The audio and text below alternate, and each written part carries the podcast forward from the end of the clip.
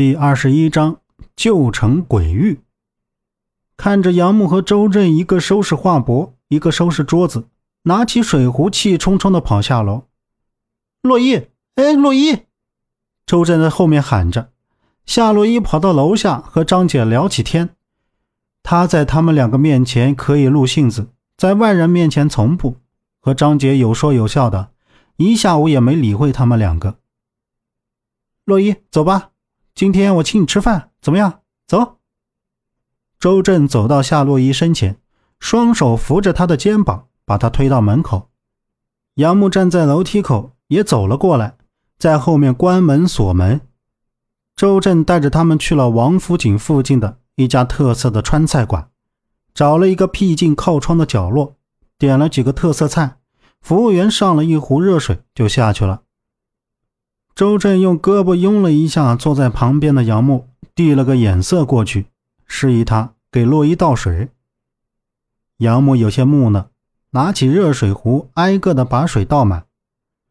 之后，杨木坦诚的跟洛伊说了这两天发生的事情，为了不让他担心，就把兰姐说的事情省略了。洛伊听完，心有余悸的说：“他们太多管闲事了。”然后还有些埋怨自己冲动了些。把话给弄惨了。三个人商量了一下，吃完饭后，他们又回到了茶楼，想看看那幅八马祥和图怎么样了。杨木把那两半皱巴巴的画帛重新放到了大圆桌上，褶皱的地方已经卷角起来。洛伊想要把翘角抚平，只是轻轻抚了一下，竟发现他看的这半张画上，马儿的颜色已经变淡了。同时，隐隐约约浮现出一道一道的，像是连绵不绝的山脉，或者是高山的形状，接连在一起。远处看，像是个地图，上面还有一些不认识的文字。抬起头，冲着杨木他们喊道：“哎，你们看，快过来看，这些都是什么？”洛伊指着那半张画帛，杨木和周震都看向这里。这半张画帛呈现出来的确是一些山脉地图，但并不是完整的。他们谁都看不懂上面写着什么，所以不知道是何年何处。这肯定是真的巴马祥和图，竟然真的藏着秘密。杨木把这地图从画帛上处理出来，让洛伊把那些文字抄写下来，让周震明天找个识文的给翻译一下。第二天一早，周震就过来了。他拿着那个本子跑到堂屋，就看见杨木拿着笔和纸在上面画着。杨木翻译出来了，你看。周震激动地把本子放在杨木面前，像是有重大发现。这上面说，袁天罡有一处宝藏在龙城，却不是那么容易拿到。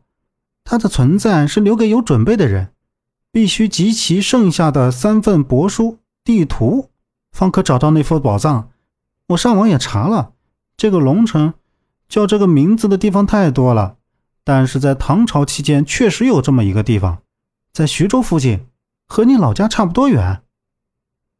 周震看着地图上的一角说道：“徐州，那里应该藏着什么秘密？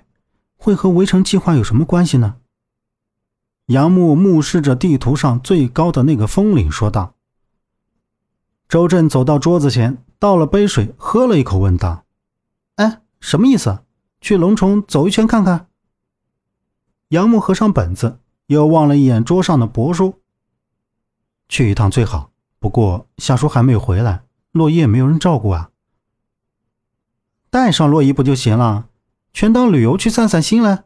哎，对了，杨木，去徐州会路过你老家，顺便再打听一下我之前查到的消息。